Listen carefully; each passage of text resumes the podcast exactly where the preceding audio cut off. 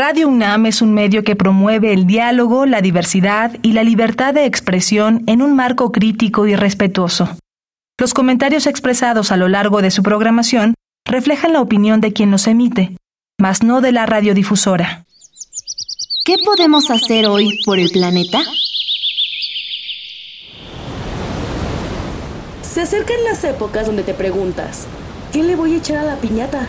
Una buena idea es hacer acopio de juguetes usados en buen estado y regalar a los menores la oportunidad de jugar con nuestros antiguos tesoros. Así evitamos la fruta rota y desperdiciada o el consumo de plástico nuevo. Habitare Hola, ¿qué tal? Bienvenidas y bienvenidos a una nueva transmisión de Habitare, Agenda Ambiental Inaplazable. Me da mucho gusto saludarles como cada semana. Yo soy Mariana Vega y tengo el gusto de conocer un nuevo tema al lado de la doctora Clementina Equiva. ¿Cómo estás hoy, Clement? Muy bien, Mariana. Muchísimas gracias por esta introducción, como siempre. Y bueno, como bien dices, con mucho entusiasmo estamos eh, asomándonos por una beta diferente desde mi perspectiva para entender pues estos asuntos que tienen que ver con la naturaleza y la sociedad. Y para eso tenemos hoy el gusto de tener con nosotros a Sofía Ávila, que me, gusta eh, su formación, que es bióloga de, de origen, eh, estudió biología en la Facultad de Ciencias del UNAM, pero luego se fue a hacer un doctorado en la Universidad de York, en el Reino Unido, y ahí se especializó en economía ambiental y manejo de ecosistemas. Y cuando regresó aquí a México, se incorporó a el Instituto de Investigaciones Económicas como investigadora. Entonces es pues una perspectiva súper interesante que yo creo que nos va a dar pues por ahí información que creo que vamos a disfrutar mucho. Y bienvenida, Sofía. Muchas gracias, Clementina y Mariana. Y pues muchas gracias y saludos a todos los que nos escuchan. Muchas gracias por acompañarnos. Quédense a lo largo de este habitar en donde vamos a conocer más, a poder platicar a fondo acerca de este vínculo sociedad-naturaleza. Esto es Habitare, Agenda Ambiental Inaplazable. Empezamos. El Instituto de Ecología de la UNAM y Radio UNAM presentan. Toma segundos destruir lo que ha crecido en años. Toma horas devastar lo que se ha formado en siglos. Tomar acciones para rescatar nuestro ambiente solo requiere un cambio de conciencia. Habitare. Agenda ambiental inaplazable. Ciencia, acciones y reacciones para rescatar nuestro planeta. Nuestra, casa. Qué gusto que continúen con nosotras en este Habitare donde ya anunciamos el título. Vamos a hablar acerca de sociedad, naturaleza. Y Clement, me quedaba pensando justo en, eh, en esta pues en esta parte de la vida que a veces damos por sentada, que nosotros vivimos en una sociedad, distintas sociedades, hacemos diferentes cosas y la naturaleza está allí todo el tiempo. No sé por qué de pronto las personas nos sentimos tan aparte de esto y tan desconectadas cuando el vínculo es muy profundo. Entonces, me va a dar mucho gusto saber qué nos puede decir Sofía hoy acerca de esto, porque es muy interesante. Exactamente, y bueno, la perspectiva de Sofía es bien interesante porque ella ha conjuntado pues dos ecos, un poquito la ecología y la economía, que al final de cuentas pues mueven este mundo, querámoslo o no. Y eh, bueno, ella ha estudiado eh, cuencas hidrográficas, eh, estudia esta relación entre la naturaleza y la sociedad para entender un poquito mejor eh, lo que se conoce como socioecosistemas. Y para ello ha estado desarrollando un proyecto en Copalita, en Oaxaca, en la cuenca del Copalita. Entonces, eh, me gustaría un poco que nos explicaras, Sofi, por qué es interesante, importante o relevante estudiar una cuenca hidrográfica como esta, ¿no? La de Copalita. Pues mira, Clemen, muchas gracias por, por la introducción, muy amable. Em, pues mira, les platico un poquito cómo surgió ese proyecto en particular y la importancia de haberlo ubicado a escala cuencas. Em, en realidad, la interacción sociedad-naturaleza se puede dar en diversas escalas espaciotemporales. Eh, en particular, aquí nos interesaban los servicios ecosistémicos asociados al recurso hídrico, o sea, los servicios ecosistémicos hidrológicos. Em, entonces, eh, cuando uno está hablando eh, en particular del agua, ¿no? pues toma relevancia el enfocarlo en una escala cuenca, más sobre todo si estamos hablando del Pacífico mexicano, en donde la topografía pues es mucho más abrupta, es decir, cuando tú estás a nivel del mar, eh, subes muy rápidamente eh, a una altura, pues, de los, ¿qué te diré? Mm, dos mil metros a nivel del mar en una distancia corta, ¿no? Entonces, eh, lo que es el ciclo hídrico, la recarga del agua, este, tiene mucho que ver con lo que sucede en, en estas dinámicas a escala cuenca, ¿no? Si nos vamos, por ejemplo, a Yucatán, pues ahí, eh, si bien, pues sí hay una dinámica hidrológica, pero es un poco distinto. O sea, ahí la cuenca podría ser casi todo el estado, ¿no? Por ejemplo. Pero en algunos lugares, en particular como este del Pacífico mexicano, em, pues es muy relevante para estudiar la relación sociedad-naturaleza. Y, y, y el agua, bueno, pues sabemos que es pues un recurso vital para muchas de las actividades económicas en particular. Acá en, en, Copalita, pues eh, eh, las actividades cuáles son es eh, la parte agrícola de café de sombra, la parte de agricultura tradicional y turismo principalmente. Hay un poco de manejo de forestal, sí, en la parte alta también. Entonces, bueno, son actividades que están vinculadas pues eh, muy estrechamente a, este recurso en particular. Con esto que nos vas narrando, Sofía, acerca de la importancia que tiene en nuestras vidas e independientemente a los seres humanos, me atrevería a mencionar porque va a seguir existiendo, estemos aquí o no, hay una palabra que me llama la atención y es el tema de la resiliencia porque suelo asociarla mucho a la cuestión humana, por decirlo de esa manera, una persona que, tiene resiliencia, pero en el tema de los ecosistemas no lo acabo de entender muy bien. ¿Nos podrías hablar acerca de esto? Claro, Mariana. Mira, nosotros estudiamos la resiliencia de socioecosistemas. Entonces, eh, es em, lo que nos interesa conocer son las interacciones sociedad-naturaleza. Em, es decir, partimos de que hay esa relación muy estrecha, que generalmente además no es lineal, o sea, no es tan fácil de, determinar y de estudiar. Se denominan a estas interacciones y a estos sistemas, sistemas complejos por ello. Em, y entonces eh, nos interesa conocer la resiliencia de estas interacciones, que no es lo mismo que estudiar la resiliencia de dos componentes de manera separada.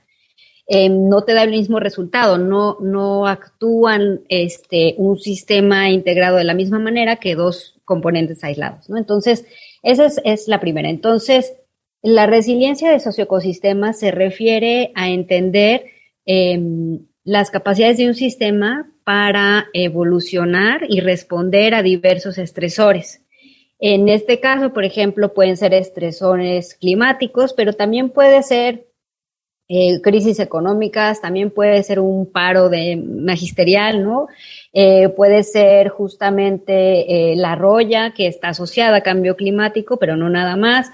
Entonces, los, estos sistemas socioecológicos, pues generalmente reciben diversos estresores y de diversa índole, ¿no? Entonces, la resiliencia es justo entender cuáles son los elementos clave de este sistema que van a determinar si responde o no eh, este, estos sistemas y, que tengan la posibilidad de seguir em, proveyendo pues estos servicios ecosistémicos y el bienestar de la sociedad, ¿no? Entonces, esa es em, un poquito la idea.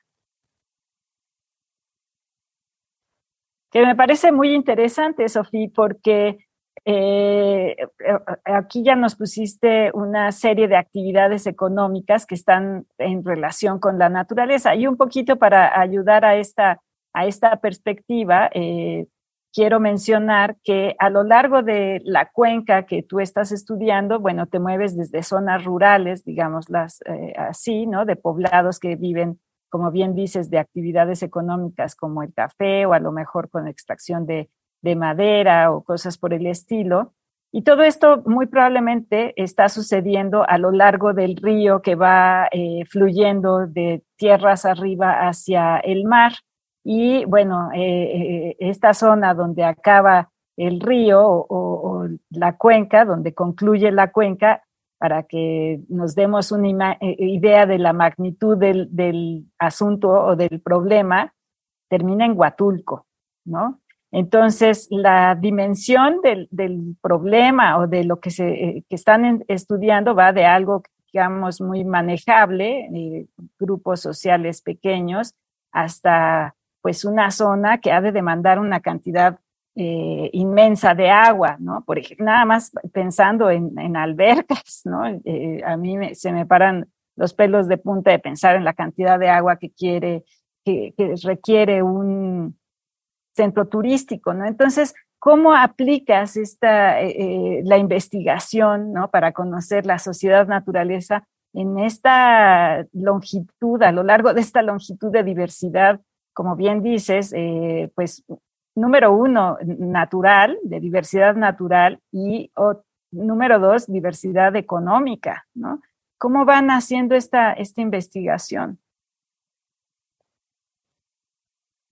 Pues mira, la pregunta es súper interesante y lo que hicimos en el proyecto fue eh, ir trabajando primero en dos escalas, es decir, primero una escala cuenca que tiene que ver con el, análisis de cambios de uso del suelo a esa escala, con la modelación de servicios ecosistémicos, o sea, la modelación justo del agua superficial que hay asociada pues a la vegetación, al suelo, la topografía, este, y a su vez, bueno, el carbono que hay disponible por esa vegetación.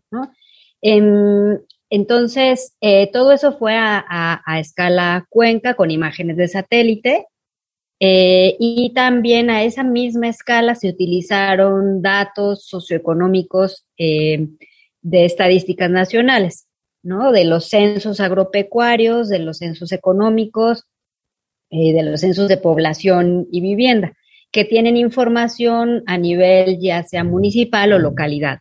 ¿no? Entonces, con eso se, se hicieron eh, primeros análisis, tanto de actividades productivas, diversificación productiva, migración, o sea, ir viendo cómo se mueve la gente em, dentro de la misma cuenca y al exterior, porque bueno, finalmente eh, la gente va en búsqueda de empleo y, y de ingresos, entonces los polos de desarrollo tienen un papel importante en si la gente se queda en sus predios o no y por lo tanto en si se genera un cambio de uso del suelo o no en, diferentes sitios. Entonces todo eso fue a una escala, ¿no? Y posteriormente eh, se hizo a una escala menor un levantamiento a través de encuestas en localidades. Y entonces ahí sí es mucho más específico eh, el preguntar a la gente, eh, pues no nada más sobre lo que cultiva, eh, sobre sus medios de vida, sobre todas las capacidades que tienen y cómo reaccionan ante cambio climático, que en este caso fue una de las preguntas. ¿no? Entonces son, son cuestiones, escenarios mucho más precisos. Em, en cuanto a datos, digamos, em, de calidad del agua, pues ya existían este, modelos previos en la zona eh, al respecto junto con este, los modelos hidrológicos, ¿no? Entonces nada más se hizo, se hizo un muestreo puntual, pero no se hizo algo como eh, muy, muy, muy a fondo, que sería deseable, ¿no? Volver a hacer muestreos ya a lo largo del, río y esto. Em, entonces, digamos que son finalmente trabajos a dos escalas. Una escala te da la posibilidad de hacer escenarios, ¿no? Y la otra te da la posibilidad de corroborar más a detalle este, si esos escenarios están, se pueden cumplir a esa escala menor, ¿no? Y las, las regiones más em, alejadas eh, y bueno, pues también más, em, digamos, vulnerables en términos socioeconómicos son las regiones en las que más va a afectar este, el cambio climático y habrá menos rendimiento. Entonces, este tipo de escenarios te permite plantearte eh, a escala cuenca regional, pues cuáles van a ser las zonas prioritarias a atender y que habría que tomar este, acciones específicas al respecto. Me puse a investigar un poquito acerca en sí de la palabra copalita, que estoy viendo que se deriva de la lengua náhuatl, significa lugar de copal, lugar donde crecen los árboles de copal. Y me parece algo muy bello, sobre todo muy importante mencionarlo para que por favor nos hable, Sofía, acerca de la visión que existe de las personas que habitan en este espacio respecto a un lugar tan importante como es la cuenca. Y si es posible que quizá nosotros, me gusta mucho poner ese ejemplo aquí en Habitare, que estamos en la ciudad, que tenemos ese contacto muy de vez en cuando, a veces parece solamente un lujo estar en un lugar tan impresionante, nosotros llegaríamos a tener a lo mejor algo de, que, de lo que tienen quienes habitan allá. Ay, pues es una pregunta muy bonita. A mí una de las cosas que más me encanta de mi trabajo es ir con las comunidades y platicar esto y conocer sus, sus percepciones, conocimientos y demás. Entonces, eh, una de las cuestiones que yo creo que es bien importante señalar es que la gente tiene clarísima la relación naturaleza-sociedad y, sus medios de vida. Eh, es decir, la mayoría sabe perfectamente que, pues, que su futuro depende de los recursos, ¿no? Algunos más, en más medida y en menor medida, eh, lo que falta es, digamos, una mm, información de, de, cómo eso llevarlo todavía a un mejor puerto, ¿no? O sea, cómo hacer mejor las actividades de manera más sustentable, este, qué, mm, priorizar, qué, qué adaptar, qué estrategias utilizar. Pero en general yo creo que eh, la gente eh, tiene, tiene muy claro esto, incluso también en la parte costero marina que estamos trabajando ahora. Em, entonces, eh, y bueno, la perspectiva, a lo mejor no te van a decir el término técnico servicios ecosistémicos, por supuesto, ¿no? Pero sí tienen mucha claridad. Y, y además utilizan de una manera mucho más integrar los recursos que nosotros, ¿no? O sea, son lugares en los que todavía, por ejemplo, la medicina tradicional, las plantas medicinales, eh, pues tienen un papel fundamental en la, en la salud de, de, las comunidades y en la economía de los hogares. Es decir, eh, si tuviesen que ir cada vez que se enferman a, al hospital más cercano, pues eh, primero quién sabe si lleguen y segundo, este, pues es muy costoso para ellos, ¿no? Entonces tienen un entendimiento de esta relación pues mucho más estrecha y más integral. Eh, y creo que eso es bien importante pues señalarlo. En cuanto a cuestiones del futuro, un poco como lo que vimos ante cambio climático, pues eh, hicimos primero todo un análisis como histórico, ¿no? De la trayectoria de la, cuenca, mucho con análisis cualitativo, entrevistas, y pues eh, para identificar justo cuáles habían sido estas cuestiones que más han afectado a la gente, ¿no?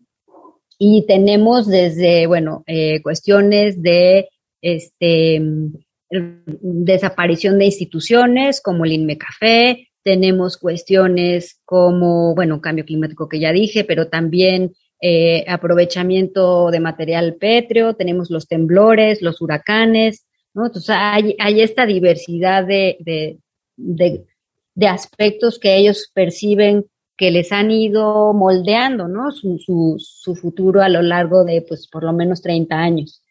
Entonces es, es muy interesante.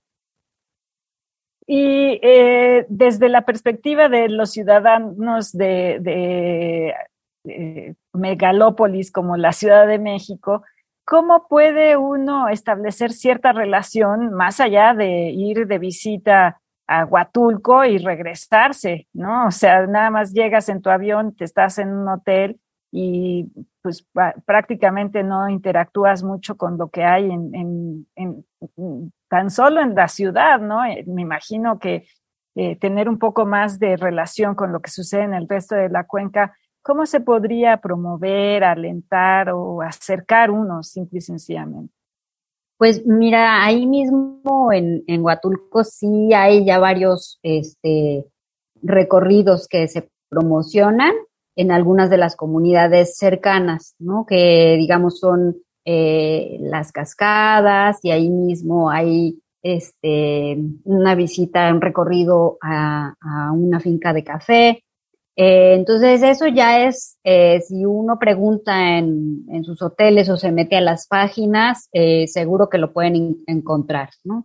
Ahora, más allá de eso, este, yo creo que vale la pena conocer otros esfuerzos que están quizás un poquito más arriba, un poquito más alejados em, de, de, la parte pues baja, ¿no? Y para eso, em, pues yo creo que hay varias, está por ejemplo un recorrido a lo largo de la cuenca em, y que va, es caminando ese recorrido y ese, ese recorrido entonces vas parando en diferentes comunidades, ¿no? Está muy interesante porque ves todo el gradiente de cambio de la vegetación, vas a través del río y vas conociendo a la gente, ¿no? Entonces ese es un recorrido también eh, bonito, es pesado porque es caminando, aunque también puede ser eh, a caballo y tal, pero sí son unos cuatro días. Entonces ahí sí es un esquema de vacación pues diferente, ¿no? Pero pues vale, vale la pena. Claro, y de aprovechar realmente los beneficios que te da estar en un lugar así, que yo pienso para iniciar es reconocer el valor que tiene, su importancia, los retos a los que se enfrenta y ahora si te animas a ir, pues valorarlo el triple, ¿no? Porque no sabemos qué, qué pueda pasar después. Y hablando de eso, ya para ir cerrando, Sofía, este trabajo que tú realizas, eh, que es al lado de otras y otros expertos, me gustaría que nos menciones un poco cuál ha sido eh, su principal esperanza, de, como decía Clementina antes de entrar al programa, este trabajo transdisciplinario del que se habla mucho, pero poco sabemos cómo es que resulta y si es realmente la única salida, ¿no? Para los grandes retos a los que nos enfrentamos. Pues sí, en este, o sea, yo creo que, bueno, en este proyecto en particular, eh, comenzamos el proyecto eh, muy vinculado a, algunos actores, el Parque Nacional Huatulco, el eh, algunas ONGs eh, como Gaia, Conservación Internacional, WWF, y fuimos construyendo eh, pues varios de los, de los primeros diagnósticos, digamos, del socioecosistema con, con, su, con su ayuda, ¿no? Así como pues el, el ir directamente a las comunidades. Ahora, yo creo que eh, ahora voy a comenzar un nuevo, un nuevo proyecto eh, también de, de, resiliencia eh, de socioecosistemas. Eh, pero bueno, en efecto, como dices, no hay una receta específica de cómo hacer transdisciplina. Hay algunos libros ya de experiencias que se han publicado, em, pero yo creo que em, es mucho eh, la voluntad de los diversos actores de querer construir en conjunto. Y eso tiene sus retos porque pues mm, cada, cada institución, cada actor pues tiene sus, sus agendas, tiene sus prioridades, intereses, ¿no? Y no siempre coinciden cuando ya lo pasamos a un término de análisis y de construcción de teoría de cambio. ¿no?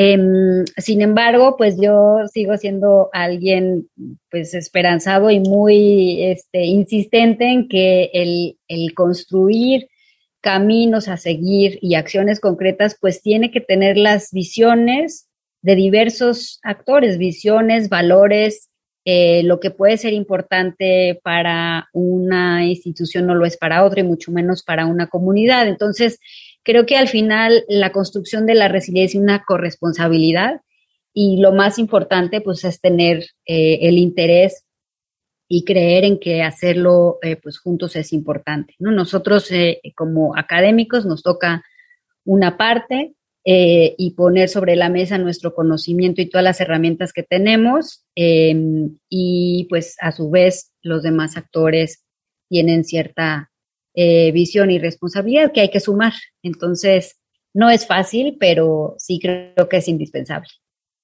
No, está, está padrísimo, Mariana. Yo creo que es eh, un, proye un, proyecto y bueno, todo el trabajo de investigación que está haciendo Sofi, pues nos da una perspectiva muy más humana, digámoslo, eh, en el que se está considerando a los actores, ¿no? a, los que viven en la zona, se está considerando el, el, ambiente. Y este aspecto que siempre es como una piedrita en el zapato, pero pues es la realidad, eh, que es eh, el aspecto económico, ¿no? Que es el que yo creo que es más difícil a veces de conciliar con, con un desarrollo sustentable y eh, un mejor futuro. No sé cómo lo ves tú, Mariana.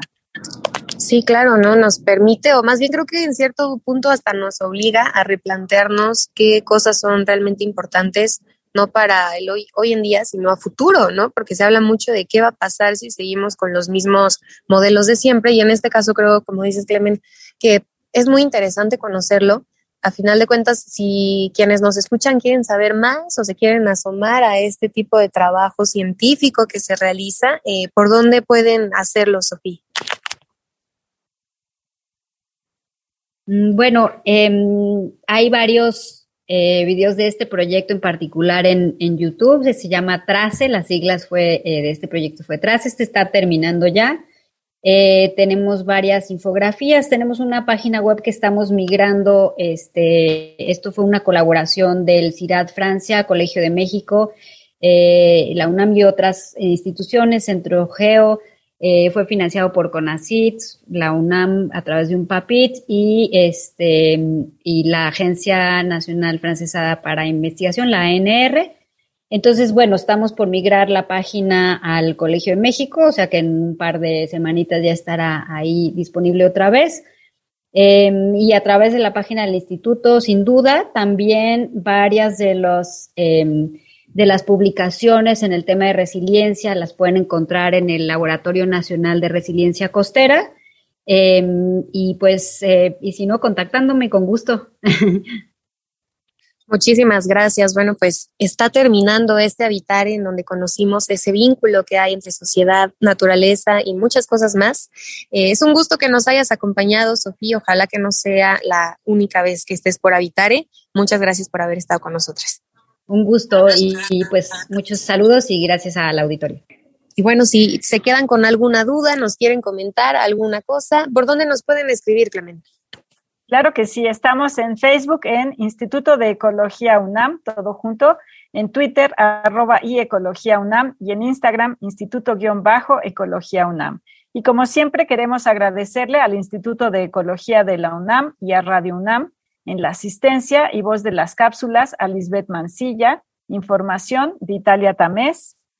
Operación técnica y producción de Paco Ángeles y en las voces les acompañamos la doctora Clementina Equigua y Mariana Vega. Nos escuchamos en el siguiente Habitare, Agenda Ambiental Inaplazable. Hasta la próxima. ¿Qué estás haciendo hoy por el planeta?